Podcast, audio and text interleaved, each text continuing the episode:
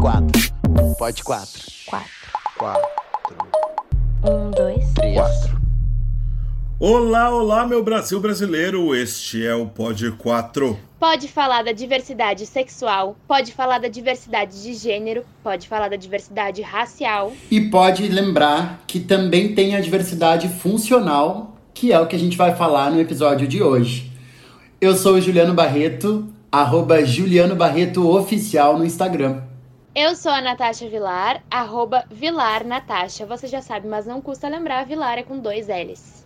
Eu sou Daniel Colim, arroba Daniel Colim, underline ator. E quem já sabe, tá ligado que a gente tá em quarentena e que esse programa normalmente é gravado no estúdio Porta da Toca, em parceria com a Fly Áudio, mas a gente tá aqui encarcerado, eu não sei vocês, mas eu já tô há 13, 13 semanas eh, dentro de Que casa. isso dá quase 80 dias, tá, gente? Traduzindo. Eu não me lembro nem onde fica o Porta da Toca, não sei nem vou chegar lá mais. Amor, eu não sei qual é o ônibus que pega pra sair da zona rural.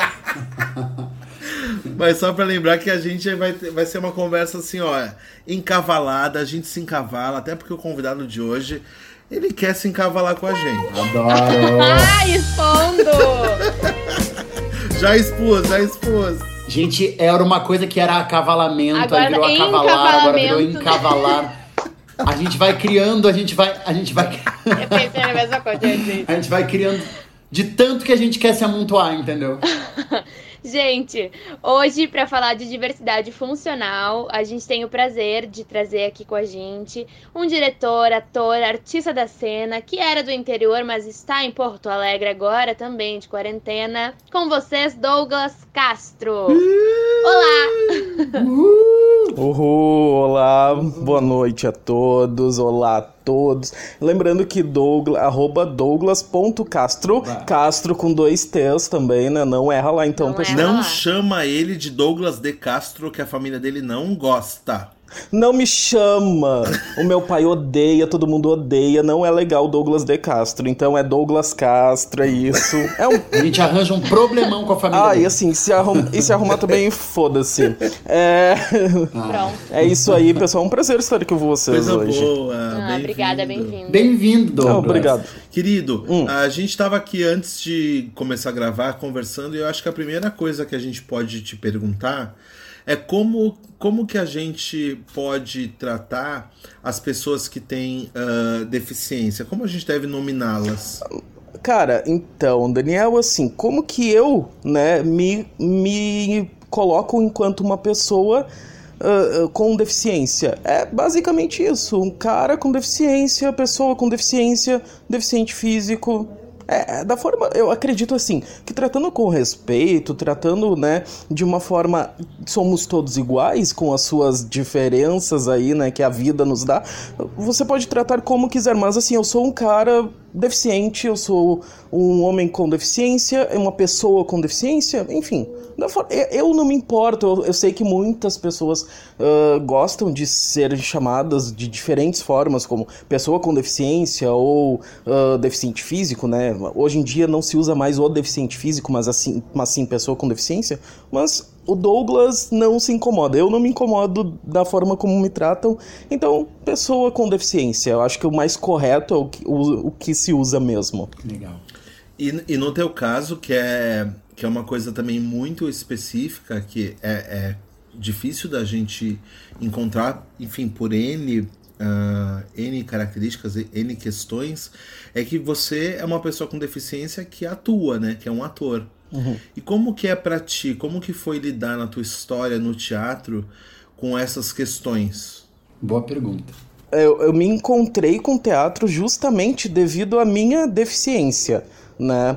Então, assim, eu precisava de uma atividade há mais ou menos né, os 9, 10 anos de idade, uma atividade onde eu me movimentasse, uma atividade onde eu pudesse movimentar o meu corpo e, e que eu saísse daquela zona que colocam muitas vezes o deficiente, né, a pessoa com deficiência, de que ela não pode fazer nada. Mas no meu caso, eu precisava fazer. Os meus pais, a minha família, meus avós ah, acreditavam que eu precisava fazer sim.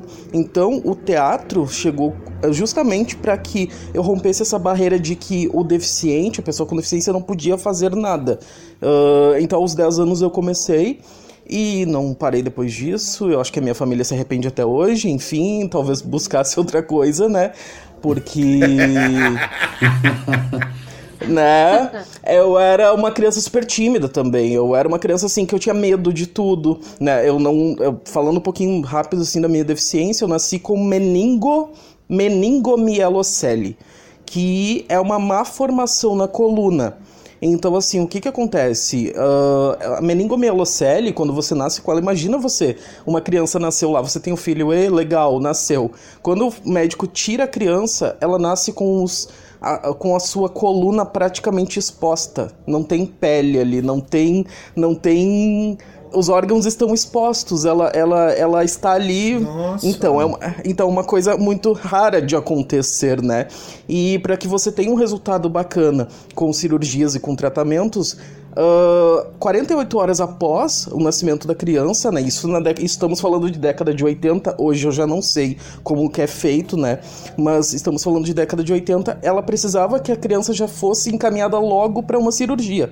Então a minha primeira cirurgia foi assim, horas após nascer. Nossa. E o teatro veio justamente por isso, por conta dessa má formação na coluna, eu já tinha aos 9 anos de idade feito em torno de 7 cirurgias para correção das pernas, porque ela fica. Uh, eles têm uh, uh, as crianças que nascem com meningo, eu, enfim, né?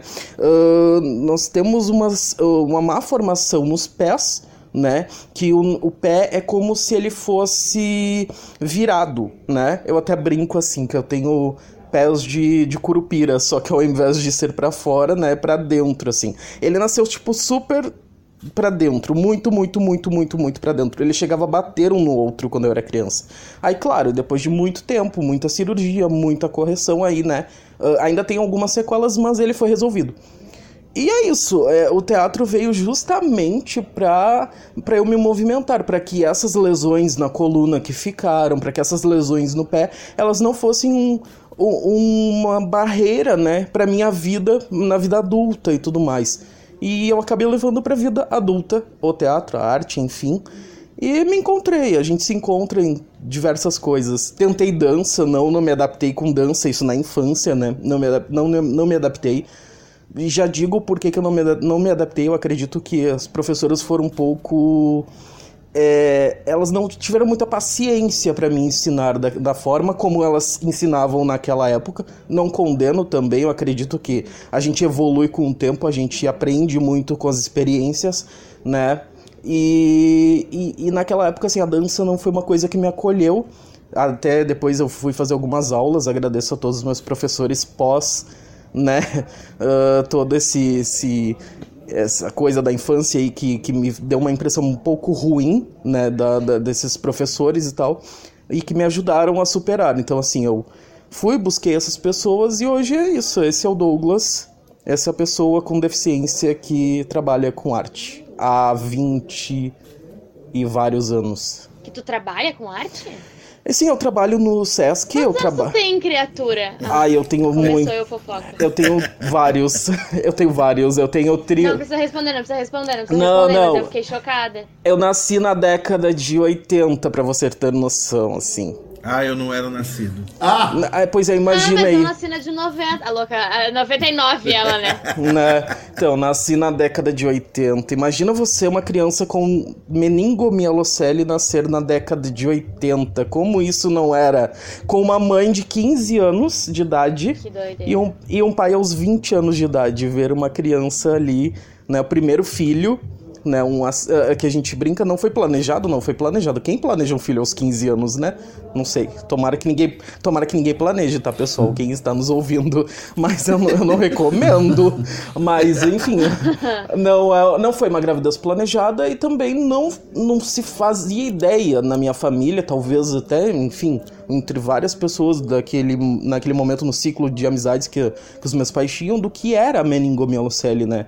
Tanto que até hoje, assim, pra nós é uma incógnita. Antes de começar a falar com vocês, eu perguntei pra minha mãe, tá, mas ah, eu, eu liguei pra minha mãe, tá, e aí como é que eu falo, né? Como é que eu explico tudo isso? E ela, eu já tô, é, faz tanto, ela, o que que ela me disse? Faz tanto tempo que nem eu sei mais. né? Porque as sequelas ficam, né? Fica aquela situação toda que aconteceu, mas depois de um tempo você acaba Uh, se colocando no seu lugar enquanto, enquanto pessoa, enquanto cidadão, e, tipo, esquece um pouco que você nasceu com tudo isso e você supera. E é isso, eu acho que a vida é um.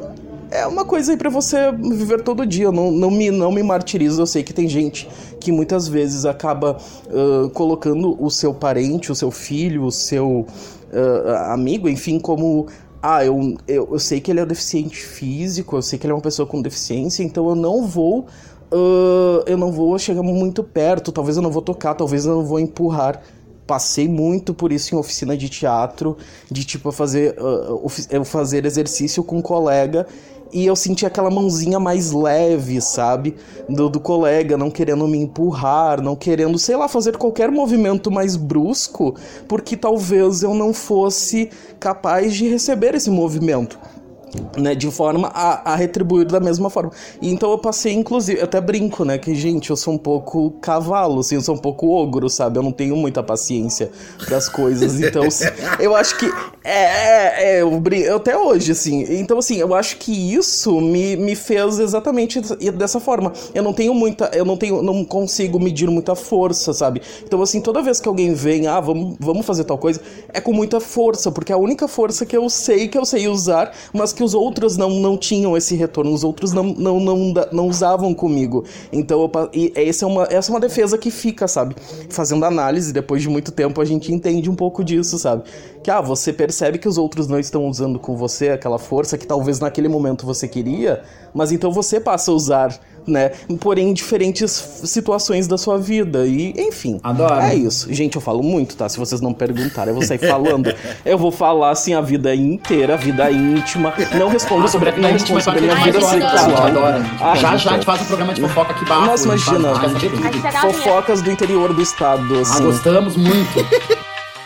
Douglas. Fo ah, diga. Essa história que tu nos conta, a gente já entende que tem, que tem várias partes que são que são de luta, que são de dor, né? De tu, se tu for parar para imaginar uma criança que nas primeiras horas de vida já tem que se deparar com procedimentos cirúrgicos e tal, já aí por si só a gente já entende uma vida que, que, que tem luta, né? Que tem, que, que tem, que tem batalha por viver e Sim. tal.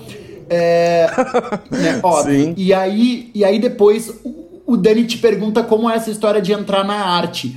A vida de muitos artistas uh, e acho que a, as nossas vidas também, às vezes tem muita luta para entrar na arte, para ser aceito na vida artística, tem muitas batalhas também.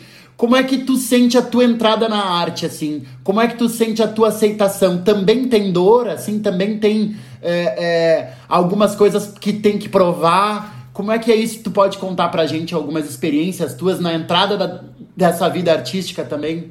Posso, claro. Uh, Daniel até sabe um pouco, de, a gente conversou assim algum tempo sobre isso. Eu? É, vou, vou expor. Ai, meu tá, Deus. Prometo, então, é realmente o que você falou, assim, a questão do artista né, brasileiro, de certa forma, nós somos extremamente desvalorizados enquanto trabalhadores, né, enquanto uh, uh, trabalhadores da cultura, enfim. E imagina você uma pessoa deficiente física, uma pessoa com deficiência, uh, como não deve ser ainda mais desvalorizada né? Justo. E eu já fui muito a testes onde sequer eu entrei na sala do teste. Tipo, chegou uma pessoa e me avisou no corredor. Eu não, não, não, não vou citar nomes, como eu falei, mas assim, foi, de, foi em Porto Alegre. Juliano Barreto. Não, não foi Juliano Barreto. Inclusive. Para, Daniel! Inclusive, Juliano Barreto e eu fizemos um teste pro mesmo musical. Cara, Olha. eu canto muito mal. E depois eu pensei: o que, que eu tô fazendo aqui? Pelo amor de Deus, eu não quero. Para! Eu, eu, nossa, eu tô, eu tô pagando mico desgraçado se eu abrir minha boca para cantar as pessoas. Nossa, enfim, para, mas, voltando. para, voltando. Né? Mas aí, então, muitas vezes, algumas vezes eu passei por isso de a pessoa, tipo, me ver ali na sala esperando e me avisar, olha, talvez tu não seja o perfil, olha, talvez no momento não é isso que nós estamos procurando. Inclusive já ouvi exatamente isso. Você não é isso que nós estamos procurando. Ah. É, Eita. é, assim, eu já ouvi pra um, pra um filme onde. Um, pra um filme onde a produtora de elenco recebeu fotos minhas e tal, e vídeos. Ah, onde ela disse bah, eu acho que é muito legal, acho que é o perfil mesmo do que eles querem. E já tinha recebido um feedback até do pessoal da equipe, da produção, do, do trabalho, dizendo, não, vamos lá, vamos fazer o teste, se tu for bem no teste, com certeza tu tá dentro. Eu entrei, acho que deu o quê? 30 minutos, talvez nem isso, e eu ah, estive ali com isso. Você não é, você não é o isso que nós estamos procurando. Beleza, gente, não foi a primeira vez que eu passei por, por essa situação, então vamos lá. Enquanto ator, ah, até hoje eu tenho, ah, como eu disse, eu nasci na década de 80. No final eu prometo revelar a minha idade. Imagina. Eu nasci na década de 80. Eu nasci na década de 80 e a minha formação, assim, a gente estuda todos os dias, né, pra vida inteira, mas assim, a- uma das minhas formações, ela se deu em 2008. Ah, de lá pra cá, eu fiz dois espetáculos como ator. Ah, porque em alguns momentos eu não me encaixava nos perfis, eu não me encaixava dentro das situações. Então eu fiz dois espetáculos. É onde eu me coloquei. Aí é onde eu percebi assim, pô, se eu quero trabalhar com isso de fato, se é o que eu amo, ah, eu vou passar a dar aula disso, que é o, é o- que é o que eu faço, e eu vou pra trás. Eu vou pra trás da, da coisa toda. Eu vou dirigir então, porque talvez eu me sinta acolhido vendo o trabalho dos meus colegas ali em cena. Talvez eu não, se, eu não seja pra cena mesmo. Isso foi um pensamento que eu tive muito né, nessa construção de quem era o Douglas enquanto artista, sabe? Por que, que o Douglas artista, o Douglas ator, não se encaixa nesse padrão aí que as pessoas colocam muitas vezes, né? Ahn, já cheguei, inclusive essa é a história que o Daniel sabe, já cheguei a ensaiar um espetáculo onde no meio da situação toda o diretor chegou pra mim ah, e disse o seguinte: ah, nós vamos te substituir, tá? Daí eu disse assim, tá, mas o porquê se eu tô aqui ensaiando faz algumas semanas e tal? Ah, aí ele disse, não, é porque nós vamos fazer um outro movimento. Aí ele confidenciou a uma colega de cena que nós íamos fazer um outro movimento, sei lá do que, nos atirar não sei da onde, e que eu não me encaixaria nisso, porque ia ficar muito difícil pra ele caso eu me machucasse. Ah, e que também ia ficar feio o movimento, porque imagina, eu não ia fazer um movimento bonito na hora de, de, de fazer aquela queda, ou na hora de fazer, enfim. Isso ele não me falou, tá? Isso ele falou pra minha colega de cena que depois me passou o que aconteceu. Inclusive, ela me mandou prints, eu tenho print até hoje dessa situação. Ah, que bafo! Trabalhamos com print. É, Aqui nesse grupo todo mundo trabalha com print. Nós trabalhamos com print de absolutamente tudo. E assim, pessoal, é uma- eu não eu, eu vejo que tem muito movimento aí de apoio, né, a- contra o machismo na cena, né, contra diretores que são muito machistas e que tratam as atrizes assim de forma uh, extremamente ruim. E eu digo pra vocês assim, é, é um diretor muito conhecido em Porto Alegre, tá? Um, não digo que ele ganhou prêmio, porque até hoje eu não acho que ele não ganhou prêmio nenhum, porque, enfim. Ah, Mas ganhou, Daniel não ganhou, tu sabe. Ó, o Daniel sabe, gente. Mas o Daniel sabe. o Daniel Este diretor sabe. está aí, ele trabalha, essas pessoas trabalham e já me aconteceu muito, sabe? Então foi por isso que o Douglas, como, enquanto artista, eu como artista, ai gente, falar na terceira pessoa é algo terrível, assim. Mas às vezes eu me pego fazendo isso, desculpe. É, eu como artista, assim, eu me coloquei atrás da cena, sabe? Eu me coloco atrás da cena, ah, com aluninhos, com aquela coisa toda, com crianças, com com direção, enfim, porque eu acho que é onde eu me senti acolhido. Ainda quero, quem sabe, talvez um dia buscar outras outras vertentes aí da minha arte onde eu possa colocar ela dentro da cena, né, como o Douglas ator mesmo, mas ah, vamos lá. Ah, queria também dizer assim, gente, que às vezes onde a gente menos espera, onde a gente mais se sente acolhido, tá? Uh, um diretor que me acolhe demais, assim, eu não sei se dá para falar nomes aqui. Claro que não, dá. mas os nomes positivos a gente fala com certeza. Mas um, uma das pessoas, um dos artistas que mais, assim, eu me sinto acolhido dentro da, dos meus trabalhos e que sempre assiste e que já me chamou para fazer espetáculo com ele, sempre me chama, assim, para as coisas, é o João Carlos Castanha. Gente, o cara é sensacional. O Castanha é sensacional. Nós temos uma amizade assim. De... E, e eu, era muito engraçado, porque a nossa amizade foi uma das minhas formações, assim, que ele, ele trabalhava na sala de figurinos. E ele chegou um dia para mim assim: gostei de ti, tu é diferente. E o diferente era justamente por conta da minha deficiência, sabe? E ele assim: tu é diferente. Eu, ah, legal, ok. Mas aí, assim, ah, já, já tinha ouvido várias vezes, ah, tu é diferente. Mas aquele diferente começou a ser, ser trabalhado nele e em mim, enquanto amigos, assim, pra, ah, olha, como que a gente pode colocar isso também em cena, sabe? Então ele muitas vezes passou a, a me estimular, ó, oh, a gente tem que fazer alguma coisa junto, e esse negócio vai sim passar uh, uh, pela tua, pelas tuas limitações físicas, sim, a gente vai tentar romper isso aí, né? A gente vai tentar fazer com que, que tu seja.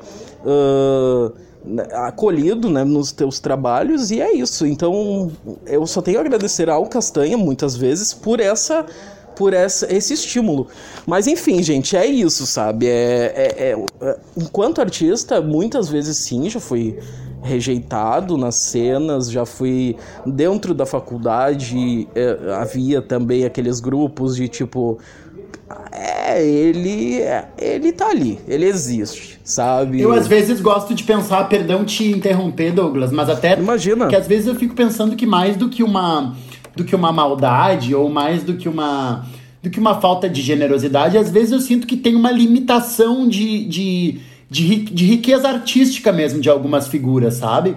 Porque às vezes eu sinto que tem, tem diretores ou tem, tem colegas nossos, assim, que, que falta um, um recursos e, e, e, e um, um, cabedal de, de, de estruturas assim de, de ferramentas artísticas mesmo para poder enxergar outros discursos e outros corpos e outros outras referências assim mesmo né? De repente as pessoas uh, criaram a sua, a sua arte vendo realmente só a Branca de Neve da Disney com os sete anões e, e, e acreditam que. Ou só a Cinderela e, e, acreditam que é aquele corpo europeu daquela mulher loira e com aquele príncipe de pele branca, é, só eles é que podem fazer a cena, sabe? E que de repente, se eles olham para um outro corpo diferente, um corpo de pele negra, aí quanto mais eles vão poder enxergar um corpo com deficiência, uma pessoa com deficiência para eles deve ser realmente muito difícil de, de, de enxergar. Isso me passou pela cabeça, mas eu queria ouvir vocês também, sabe? Não sei. Eu acho, eu acho que tem um pouco de falta de noção, talvez, tá? Uh, em que sentido? Agora tô falando da questão do artista da cena, tá? Porque é da onde eu, eu, eu venho, da onde eu posso falar. É claro, a, a gente já tem falado em vários, em vários episódios que nós somos de uma sociedade que ela é uh, cheia de preconceitos e cheia de normas, e tudo que diverge da norma, a gente cria esses preconceitos. Então, seja racial, seja de gênero, seja sexual, e nesse caso aqui, da questão da deficiência corporal, né? Então, uh, ou mesmo da, da coisa da gordofobia que a gente já falou. Tá? Então isso, isso é algo que a gente tem que lutar muito, sobretudo as pessoas que se encaixam dentro da, da norma, tá? Para que para entender seus privilégios e sair um pouco desses privilégios. E aí, falando como artista da cena, eu acho que muitos artistas e muitas artistas que eu conheço, principalmente os mais, os mais velhos, mais velhos até do que eu, têm um pensamento retrógrado, sabe? Desse lugar de padrão. Uh, e não consegue perceber essa diversidade. Poxa, a gente está indo para a terceira década do século XXI. E as pessoas estão com o pensamento dos anos 80, que nem o, Douglas falou. Quando ele nasceu nos anos 80, isso era algo muito complicado. Hoje já teve uma progressão na medicina sobre isso, provavelmente. Não é ainda o ideal, imagino. O mundo não é ideal para as pessoas com deficiência. Mas, assim, você não está nem um pouco preocupado, como artista da cena, a entender essa diversidade eu acho uh, uma desconexão do, do, tempo, do espaço E, e para mim é, é, um, é uma péssima característica para um artista. Tá desconectado, tá preso no passado. Não sei. É, é minha opinião.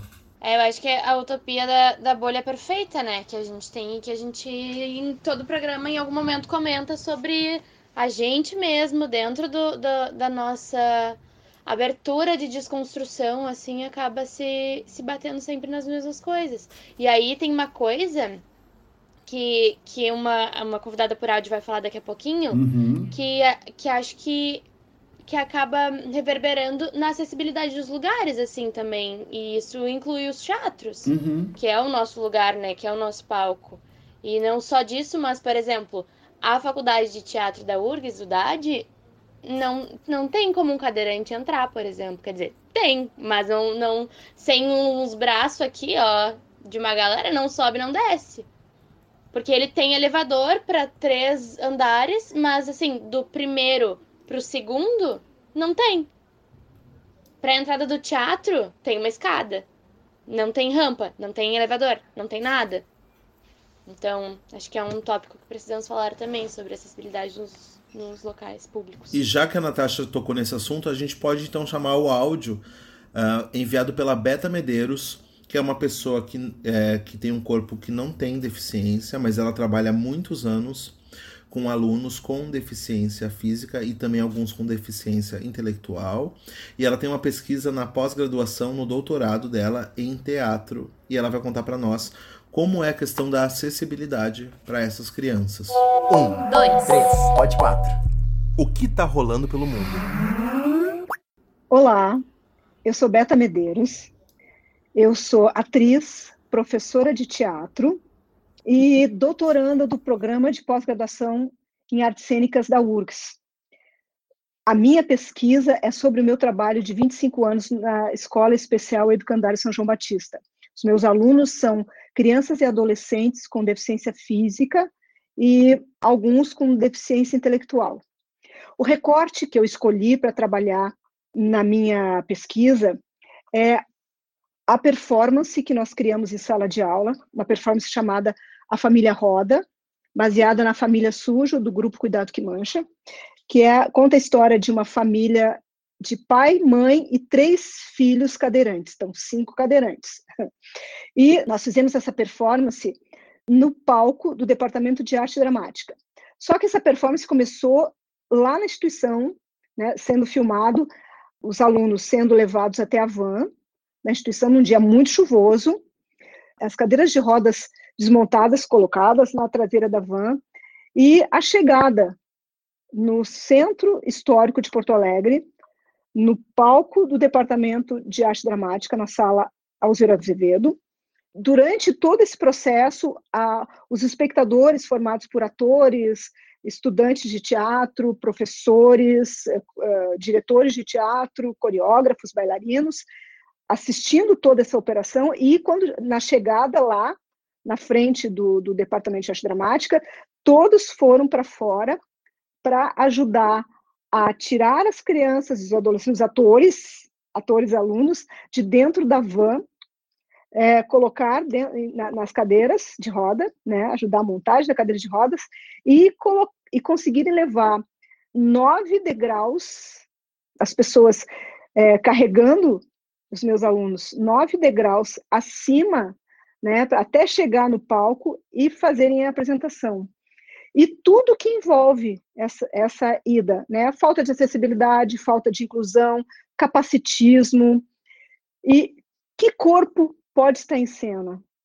Que corpo pode estar na rua? Né? Isso é importante da gente começar a conversar também sobre por que que as pessoas com deficiência são tão invisíveis, né? Temos que mudar o olhar, ok? É uma proposta, ok? Gente, esse foi o depoimento da Beta. Valeu, Beta, aí pela sua experiência. E a gente está aqui uh, pensando que é tanto assunto nesse programa, nesse episódio, porque na verdade também eu fico pensando que a, a ideia de deficiência, né? Uh, física ou intelectual, ela é tão guarda-chuva porque a gente tem desde a experiência do próprio Douglas aqui, até a experiência dos alunos da Beta, até a experiência de várias situações, né? Então, uh, de como a, a nossa sociedade não está preparada nem para os nossos preconceitos, como o Douglas já citou alguns, e que a gente está falando, que, que para quem não sabe, se chama capacitismo, tá? Então, esse preconceito às pessoas com deficiência seria esse capacitismo. E também tem essa questão da acessibilidade, né? Por, por, exemplo, o prédio do Departamento de Arte Dramática que a Natasha citou, que a Beta cita, é um prédio, como ela mesma diz, ele é quase centenário, então de uma época onde, tipo, se hoje as pessoas com deficiência são invisibilizadas, há 100 anos atrás elas não existiam, né? Pra, pela sociedade, né? Então, tipo assim, não, se cagava para essas pessoas. Então a gente tem esse compromisso histórico, sim, de entender que esse mundo pertence a todo mundo. A todo mundo. E aí, dito isso, eu queria chamar agora a. Você sabe que o nosso programa tem aquele, aquele espaço que é expressões para tirar do seu vocabulário. E as expressões que a gente quer sugerir que vocês tirem são: evitem chamar uma pessoa, xingar uma pessoa com alguma questão de deficiência física ou intelectual. Chamar a pessoa de retardado, a pessoa de idiota, a pessoa de uh, nossa, como você é lerdo, parece que tá manco, ou você é cego, não tá me vendo. Isso não é um xingamento, isso não é legal. Aleijadinho. Aleijadinho, isso não é legal. Isso só reforça uma questão de hierarquia onde nós que não temos deficiência somos muito melhores do que as pessoas que têm. Isso não tá nada bacana. Pode parecer uma coisa boba, mas é muito sério para quem tem essa questão, ok?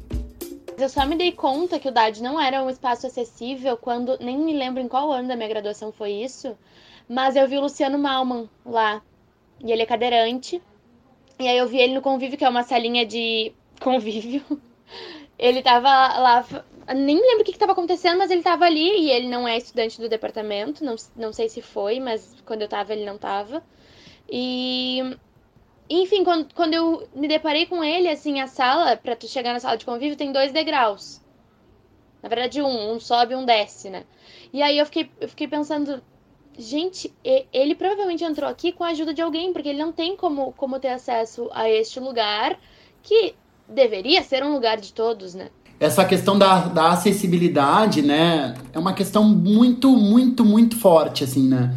Porque quando tu, quando tu, quando tu pensa em acessibilizar os espaços, assim, parece que tu tá, tá indo, indo numa, numa, numa raiz de, de, um, de um assunto muito, muito sério, assim. Tu tá realmente dizendo que aquela pessoa, ela pode entrar, ela, ela, ela é bem-vinda, né? Eu acho isso né? Isso, é, isso é muito profundo, Douglas, né?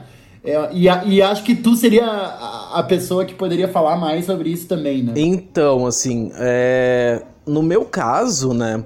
Uh, a meningo ela, ela tem uma particularidade que uma porcentagem de crianças que nascem com essa, com essa doença elas caminham, né? E outra não. E é, é muito, muito, muito pequena. Eu fui caminhar próximo dos dois anos de idade, assim. E então é bem, bem, bem pequena mesmo. Até nem arrisco dizer hoje, né? Porque, como disse o Daniel, a medicina evolui bastante, não, talvez não seja o ideal ainda, mas evoluiu bastante. Uh, então eu não sei hoje quanto que tá, mas a minha época, assim, dizia-se que a cada 100 mil crianças, uma caminhava, né? Nossa. E... Nossa. É, pra, pra, você ter, pra você ter ideia, assim, que os meus pais chegaram a ouvir isso, que a cada 100 mil crianças, uma caminhava. E então, assim, essa isso de acessibilidade, onde os lugares são acessíveis, nossa, é muito, muito, muito, muito, muito importante, pessoal. Porque você imagina, eu, eu não preciso, assim, né, que, que aquilo seja, que seja acessível a mim, assim, que eu, que eu precise de uma escada especial, ou com um corrimão, ou com alguma, né, eu, eu não preciso disso, mas eu vejo que muitas vezes amigos meus que têm outros tipos de deficiência, né? A, pessoas que precisam de mais disso, é muito importante. Você imagina, você está tirando o direito dessa pessoa de ir ao teatro, você está tirando o direito dessa pessoa de ir sozinha a uma farmácia, de ir sozinha a qualquer lugar, sabe? Na minha época, as escolas não tinham Uh, esse, esse, tipo de, de, de, acessibilidade, rampa, enfim, nossa, era muito raro uma escola que tivesse rampa.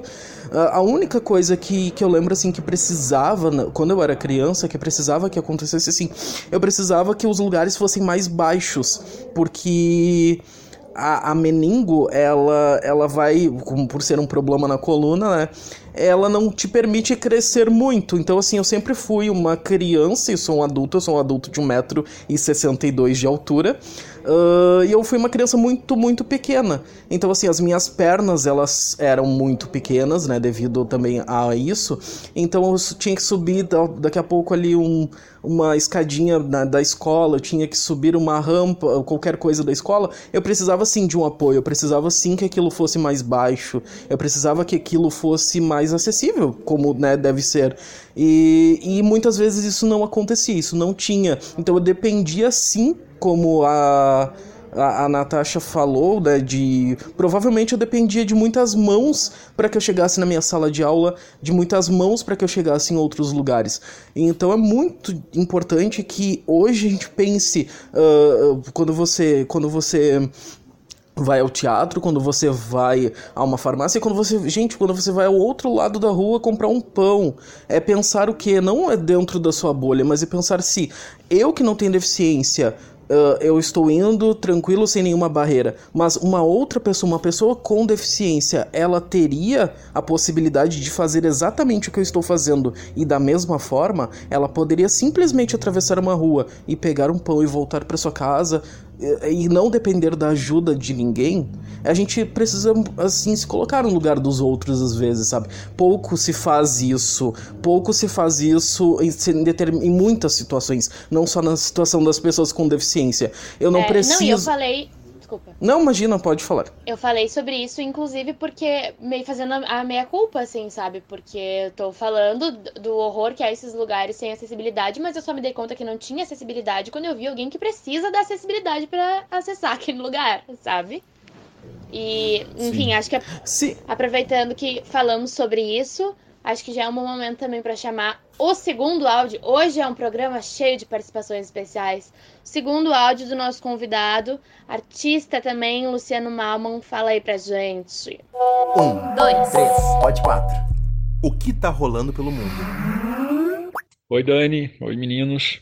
Um abraço para vocês, um abraço para quem estiver nos escutando. Em primeiro lugar, obrigado pelo convite. Aqui é o Luciano Malman que está falando. Eu sou ator, me formei em publicidade e eu também sou cadeirante. Eu sofri um acidente treinando acrobacia de circo, fazendo tecido, e daí num treino eu caí, acabei sofrendo uma lesão medular e uso cadeira de rodas desde então. Uh, parabéns pelo tema que vocês estão levantando essa semana. E eu queria trazer uma história que aconteceu há poucos dias em Canela, que eu acho que a história por si só, esse acontecimento, já levanta muitas questões que, que são boas para ser debatidas. Uh, um, um, menino, uh, um, um jovem, entrou numa joalheria, sendo que ele é cadeirante, tetraplégico e, e, ele é mudo, provavelmente por ter uma lesão cerebral. E ele entrou nessa joalheria e tentou fazer um assalto. Ele, com os pés, ele apontou uma arma para as pessoas.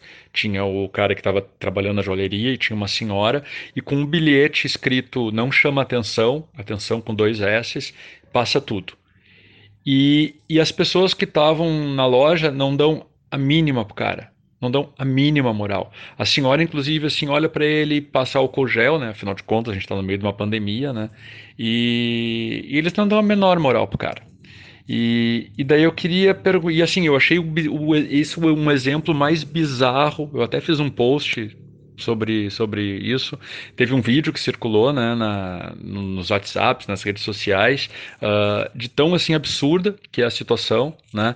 É, e para mim foi um, um dos exemplos mais bizarros que eu já vi de capacitismo que capacitismo é o nome dado ao preconceito que as pessoas têm com as pessoas com deficiência. É quando tu superestima ou subestima uma pessoa com, com deficiência, pela sua deficiência. E, e eu pergunto para vocês, assim, por que as pessoas com deficiência, mesmo com uma arma sendo apontada para vocês, as pessoas, essas pessoas as continuam assumindo uma, uma posição de invisibilidade na sociedade e, e o que, que pode ser feito para que, que isso mude? É isso, eu acho que dá para se pensar bastante a respeito e, e é isso. Falem aí o que, que vocês acham. Tá bom? Um beijo bem grande e, e até breve. Obrigada, Luciano, pela tua participação. O Luciano que falou agora com a gente é o Luciano que eu estava falando, que vi no DAD quando me dei conta das coisas que me dei conta. Muito obrigada mesmo pelo teu depoimento pra gente. E tem tudo a ver porque a gente estava falando sobre. O Douglas estava falando sobre empatia, né? De se colocar no lugar do outro. E, e o Luciano fala dessa essa provocação dele é bárbara, né? É muito bárbara. Uh, de uma pessoa que por si só já é tratada como invisível, Sim. né? Uma pessoa com deficiência. Sim. E a pessoa tá ali uh, se, uh, assaltando e ainda assim é descredibilizada, né? Então, como, como a nossa sociedade lida com esses corpos, né? Com todos os corpos, né? E e nossa, acho que é algo que a gente tem que parar mesmo para pensar. Eu, eu confesso para vocês que eu assisti esse vídeo, eu assisti esse vídeo lá de Canela, né? Canela aqui no Rio Grande do Sul. E eu fiquei assim perplexo com a com, com o tamanho capacitismo que foi tratada essa, essa situação, assim, né? É, acho que o Luciano foi, foi muito interessante ele ter tocado nesse assunto, assim. Eu não sei se tu viu também, Douglas, essa, essa situação desse vídeo. Então, é, eu tive acesso a esse O vídeo. menino que vai assaltar em Canela. Sim, sim, eu tive acesso a esse vídeo há um, há um dia, mais ou menos dois dias. E nossa, é, eu fiquei chocado realmente como, como é tratada a situação e muito como foi tratado não só uh, por essas pessoas, mas como foi tratado uh, nas redes sociais. Gente, isso virou meme, só que virou meme de uma forma estúpida, virou meme de uma forma a, a diminuir a pessoa, sabe? A diminuir esse, esse ser humano, independente do que ele estiver do que ele está fazendo, ele é um ser humano e deve ser tratado, acho que com respeito. Eu sou o tipo de pessoa que eu trato, procuro tratar todo mundo com respeito, seja em que situação for. E, e- e, nossa, eu fiquei chocado demais, assim. E chocado como as pessoas estão lidando com isso. Memes mais memes e risadas, e de pessoas que você percebe, assim, que, que lutam por outras coisas muitas vezes e que se dizem esclarecidas. Mas será que de fato nós estamos olhando para todo mundo? Aí é que tá. Eu. eu não preciso. Eu, eu- eu defendo, ok, eu defendo um grupo específico, mas eu vou lá e faço piada com outro. De fato, eu estou me preocupando mesmo com o ser humano, como o ser humano vai ser daqui a um tempo. Tem muita gente que diz assim: ah, talvez depois dessa pandemia nós, nós seremos diferentes. Será? Eu, sinceramente, eu não acredito muito. Sim. É. Não pra melhor, pelo menos, porque tá trazendo muitas muito do que tem de pior no ser humano. Tanto os casos de feminicídio que tem aumentado muito, quanto essas situações onde muitas vezes você vira um meme justamente por uma coisa, por ser deficiente, por você ser diferente entre aspas das outras pessoas. Total. Então não adianta, é o que eu sempre falo para as pessoas, não adianta você defender um grupo específico se você não se coloca no lugar não só de um grupo, mas de, do ser humano de uma forma de uma forma geral. Total. Quando eu tinha é, quando eu tinha seis anos quando eu tinha seis anos de idade eu tinha eu morava em frente a uma escola. A diretora dessa escola disse para os meus avós, eu fui criado pelos meus avós, que ela não poderia fazer a minha matrícula porque as crianças da escola não iam se adaptar à minha presença. Você não tá vendo, mas estamos os três aqui arregalando os olhos chocado com a. Paralisados. Com a, com a sensibilidade, né? Dessa, dessa senhora. Eu lembro até hoje dessa história, eu vou lembrar acho que a vida toda. E graças à escola que os meus avós me matricularam foi onde eu comecei a fazer teatro, porque havia um estímulo muito grande para as artes nessa outra escola. E tratavam todo mundo exatamente como nós somos, como qualquer criança é, igual a qualquer outra. Então, levo amigos até hoje dessa escola, dessa primeira escola. E, e essa professora, ela acho que foi infeliz nessa situação, nessa colocação de que as outras crianças não iam se adaptar à minha presença. Essa história me fez lembrar de uma coisa. ah, e eu tava num festival de pós-pornô no Equador e assisti um filme ah, no cinema chamado Yes We Fuck. Né? Pra quem não fala inglês, é Sim, a gente fode. Que é um filme de 2015 do Antônio Centeno, Centeno e do Raul de la Morena. Gostaram do meu espanhol? Raúl de la Morena. Arrasou. E, e eles é um documentário sobre a sexualidade de pessoas com, com diversidade funcional, tá? Então tem pessoas cegas, tem pessoas com ah, paralisia cerebral, ah, enfim, tem várias, várias situações. E uma situação bem específica chocou todo mundo no cinema, tá? Ah, que, que era um grupo de crianças com síndrome de Down. E eles entrevistam as crianças entrevistam as mães das crianças também, os pais.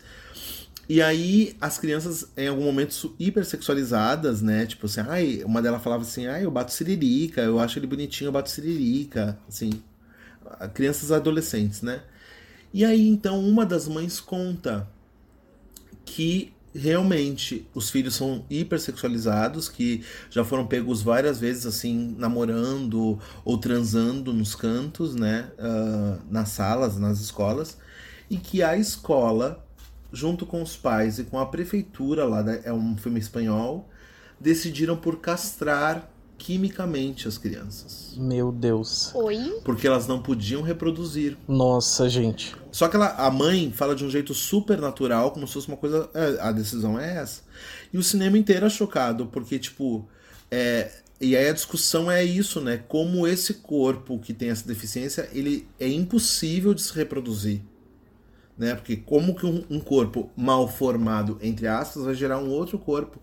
Então, é, e aí isso gerou, eu tava no debate no, no festival, e aí teve uma outra debatedora que viu o filme e ela é mãe de um menino com paralisia cerebral. E aí ela vendo o filme, ela mudou o discurso dela para falar de como muitas das mães e dos pais tratam essas pessoas eh, com deficiência como anjos. Ela até coloca, né, que ela fazia parte do grupo dos filhos, que eram o nome do grupo eram nossos anjinhos e de como a gente vê essas pessoas socialmente, né, com deficiência como anjos, ou seja, pessoas sem sexualidade com pessoas que elas não transam, elas não têm o direito a transar, elas não têm o tesão nesse corpo, né? E isso é um assunto. O filme é lindo, eu sugiro. Eu já tentei baixar, não consigo achar em lugar nenhum. Então, quem for bom aí nos torrent, procura. Yes, we fuck.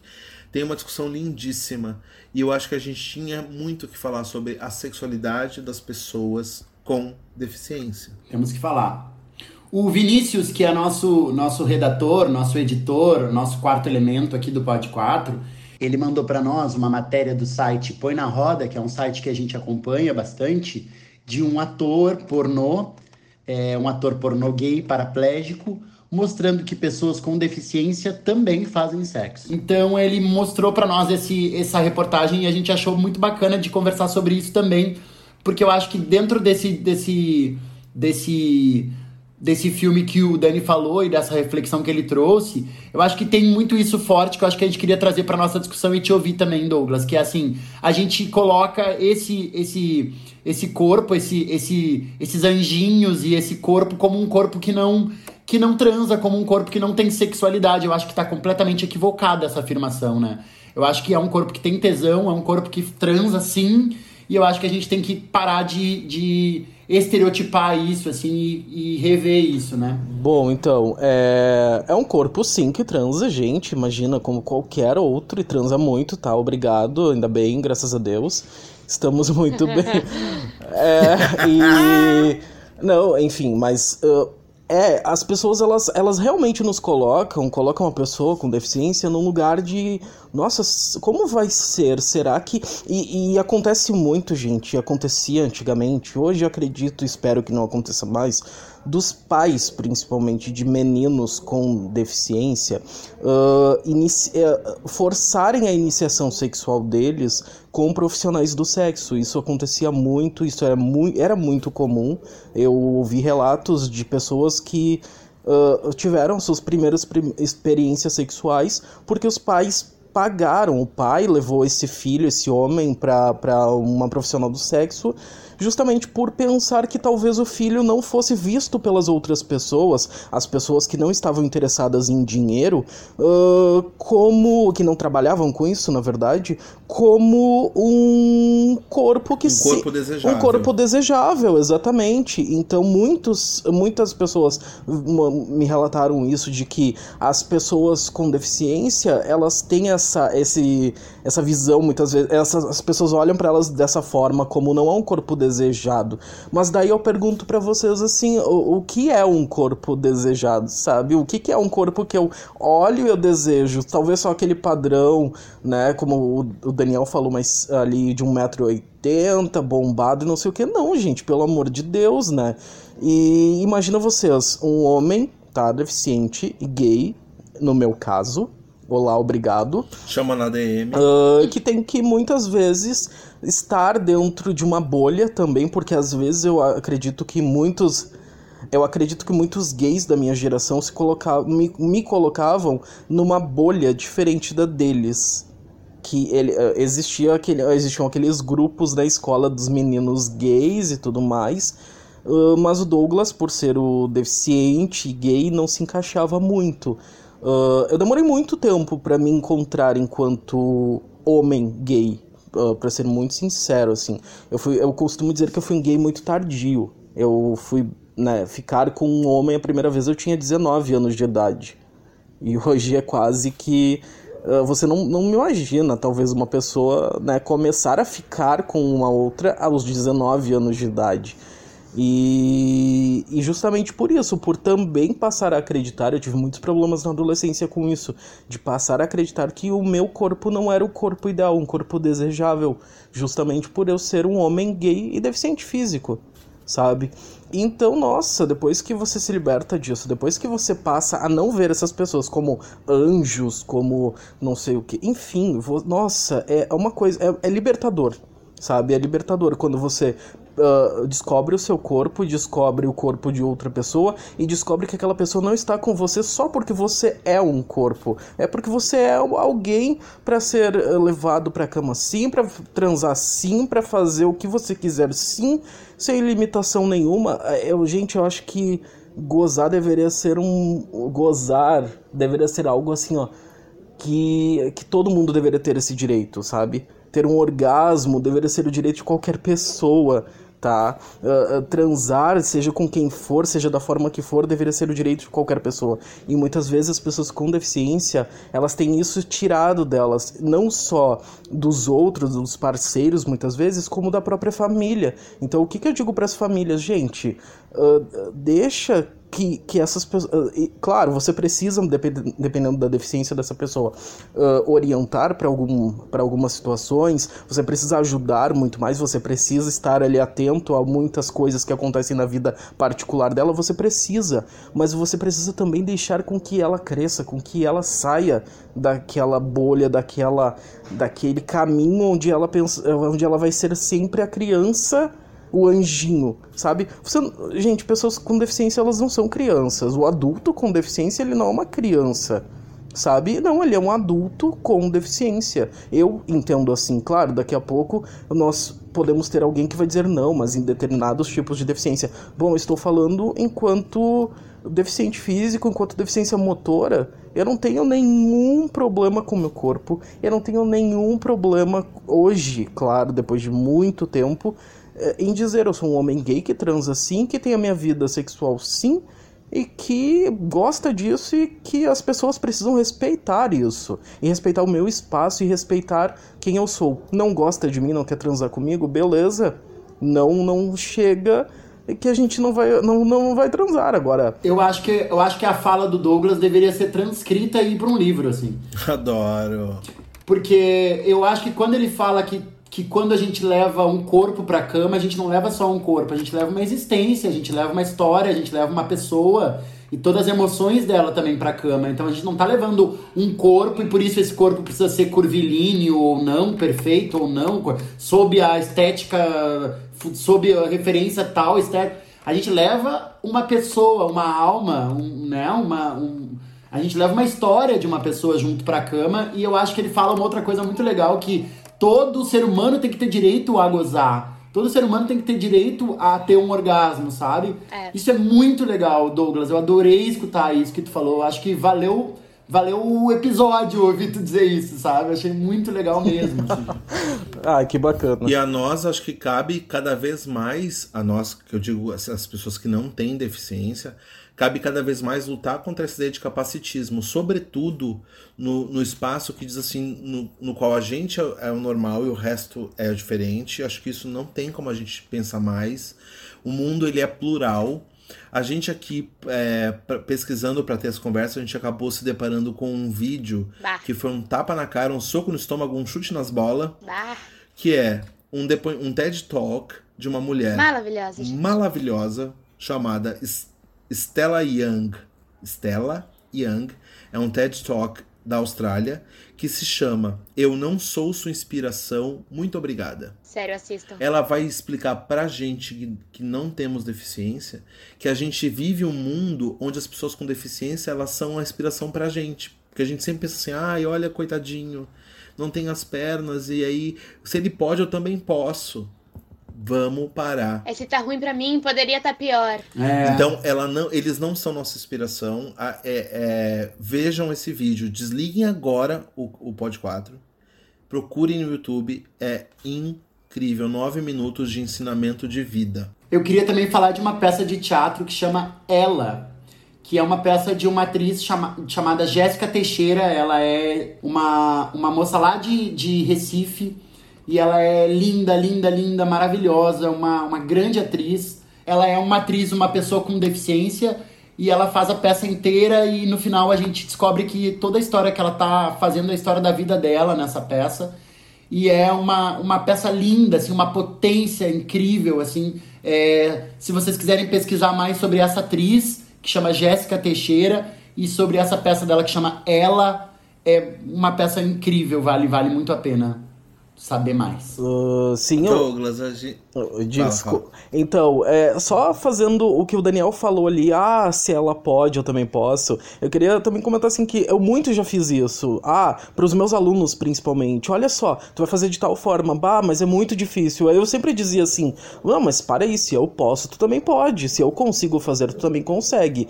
Só que chegou um momento ali que a gente vai descobrindo que não, não, gente, não é assim. Não é, eu não preciso, eu não preciso me colocar enquanto pessoa com deficiência como exemplo pros outros, até porque daqui a pouco também não vou conseguir fazer e o outro não é obrigado a nada. É verdade. Douglas, a gente só pode te agradecer demais essa, essa vinda. Realmente é um tema que cabe em muitos episódios, porque cada experiência.